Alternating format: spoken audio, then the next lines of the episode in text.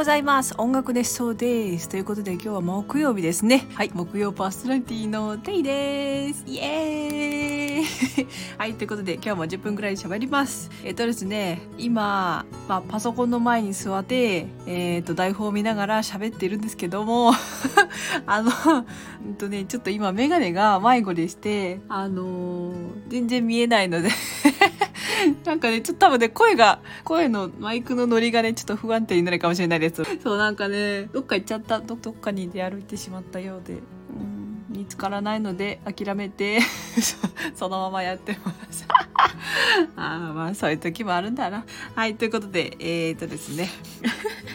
音楽熱奏はハートカンパニーの制作でお届けしています。ハートカンパニーは音楽のプロデュース会社です。音楽制作、コンテンツ制作などを行っております。ということで、えっ、と、今日は、えっ、とね、先週に引き続き、江戸の江戸時代の、えー、と娯楽についてね今日はお話をしていこうかなと思ってましてそうなんかね最近すすごく私の中でなんですけど 江戸時代ブームがめちゃくちゃ来てまして なんかいろいろ調べちゃってるんです。そうなのでそうちょっとね楽しくなってしまっているのでそんなようなテンションで話してます。ということでもうね今日も今日もいっぱい喋りたいことがあるのでどんどんいきますね。えっ、とですね江戸時代の娯楽といえばうんとね、ご存知の方はいると思いますが、えっ、とね、相撲と歌舞伎と遊郭が、まあ、もうなんだ、三大巨匠みたいな感じで、えっ、と、娯楽があったんですけど、今日は、まあちょっとまあそれもあるんだけども、あの、こうもうちょっとね、こう庶民寄りの、あーと娯楽について、うんとね、何個ぐらいだ？これ10個ぐらいあるかな？ちょっとね、お話ししたいなって思ったので、あの、お話ししてみます。ということで、えっ、とね、最初ね、あの、なんだろう、江戸時代の娯楽ってこう見せ物興行がすごい盛んだったんですって。であのまあ見せ物ということでまあなんかねその要は披露する系ですよね。こう舞台とかなんか出し物とかね。そうでまあえっ、とまあ最初に言うとうんと見せ物小屋。で要はあと曲芸系ですね。芸能とかまああのサーカスみたいな感じですね。なんかそういうのがすっごい流行ってたみたいです。であのまああと珍しいもの系の展示なので、まあ、例えば異国の動物とかそう珍しいものをあのみんなに見てもらうっていうのが流行ってたみたいであのまなんだろうその当時はこう珍しい動物を見るとご利益があるってなんか言われてたみたいなんですよ。そうなのであのねこう結構いろいろいろんないろんなものが多分あったと思います。そうでまあ細工物うんとまあ要は竹細工とかのねこう見せ物系とかもあったみたいでまあこれらがだいたいね1000円以下で見れるそうな見れたそうなんですよ。700円とかねそんくらいだったんですって。そうなので1000円以内で今の時代時代でこう楽しめるものってあんまりパッと浮かばないですけどまあなんだろう映画とかは1300円ぐらいしますよね。今1500円かな。そうだからその半分半額でこうパッと楽しめるものっていうとまあ確かにすごいお手軽だったかもしれないですよね。うん。ちょっといいな。見てみた方。であと次ですね。えっ、とねあそうこれえっとね寄せっていうものがあったんですけどあの要は、えっと、人寄せ席の略称なんですけどね。これは何かっていうとまあえっと昼の部と夜の部に分かれてるこうトークショーみたいな感じです。そうなんかで特にねこうあの庶民の人はこう夜夜の部に集まることが多かったみたいで、まあ、主に何をやってたかっていうとまあ娯楽とか違う娯楽じゃない落語。逆だ。逆だった。えっ、と、落語。落語とか、怪談とかね。あの、あと影絵とか、なんかそういう感じですね。うん。なんかこれもね、やっぱ1000円以下で見れてたそうなので、700円とかね、500円くらいなのかな ?700 円くらいとかかな？多分なんかそのくらいなので、小劇場みたいな感じですよね。そうでこれでねこういろんな人の話を聞いて、ね、特にね落語がすごい人気だったんですよ。ですよとかって 見てきたわけじゃないけど人気であったんですって。そうだからそうでしかもその落語もあの落語というかまあその台本ですね要はそういうのも結構あの本として残っててあのそれによってこうどういう話題が受けてたのかとかあと庶民の暮らしが分かったりする資料になったりしてるのですごくすごく興味深いですよね。でやっぱりこの時代から受け継がれてる古典的な落語とかもあるんだろうなって思いながら ちょっとちょっと興味がまたここに来てしまいそうな気がしてます。はい、ということで次。次はですね祭りです。祭りです。江戸といえば祭りです。天下祭りと言ってあの要は江戸幕府公認の祭りですね。もう祭りごと大好きな江戸庶民といえばもう祭り祭りをやるっていうね。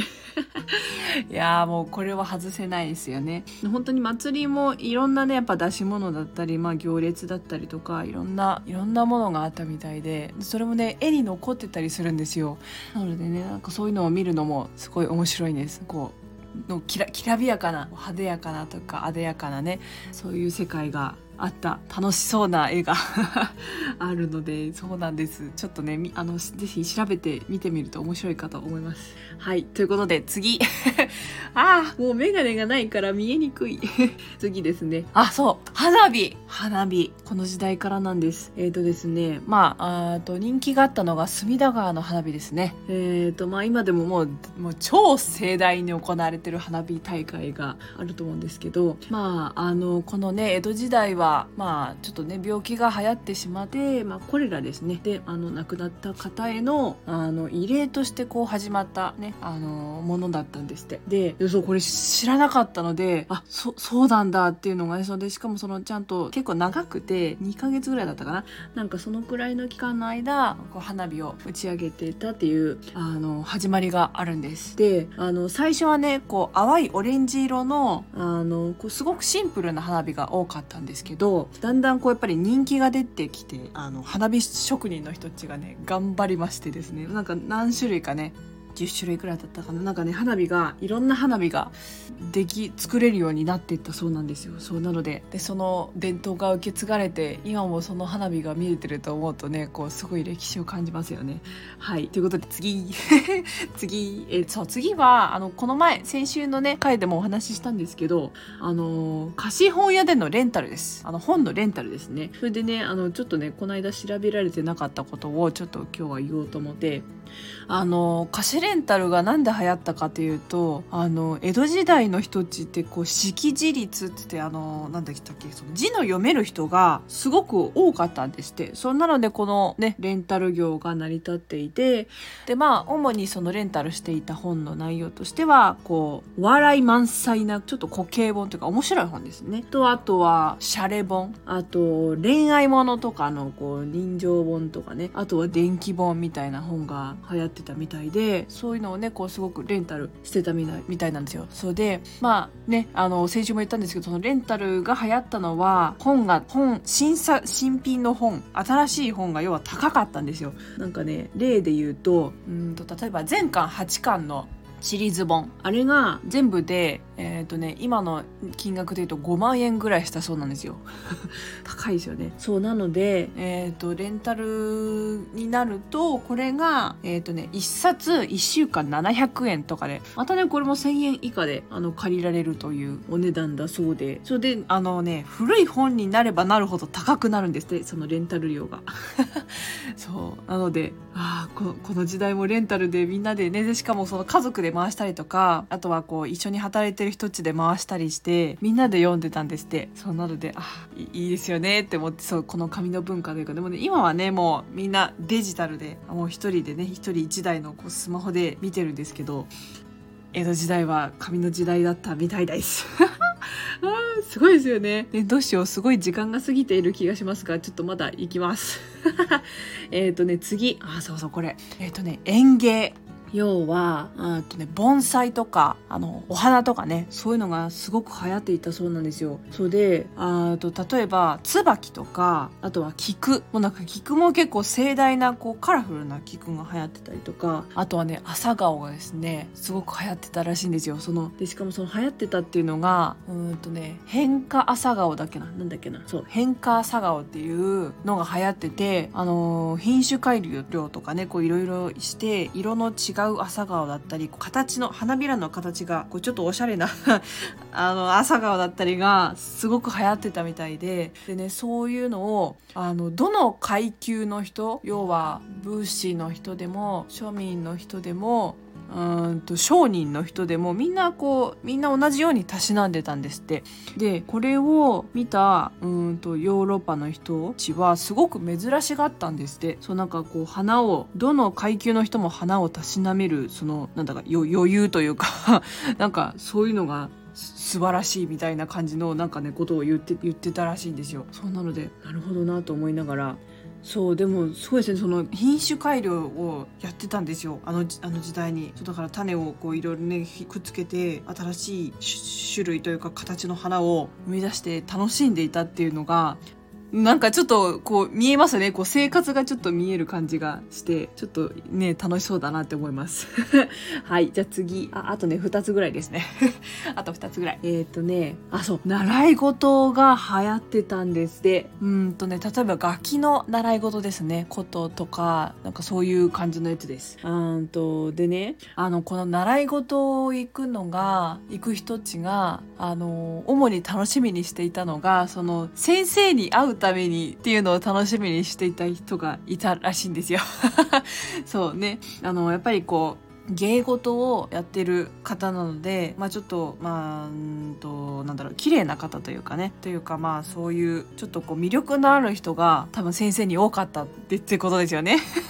そうなのでなんかねそういうのを目当てで習いに行く人がいたりあとはうんと奉公に行くためにこうスキルとしてね資格みたいな感じで あの習習いに行ってる人が多かったみたいで要はねあの武家奉公っていうやつですね。武家屋敷に奉公するために習いに行ってたらしいです。でそういうのが習い事が流行ってたってことなんですね。庶民の間でも。庶民の間はどうなんだろう、うん、ちょっとまたまた調べてみよう。でも多分習い事だからちょっと上流階級系になるのかな。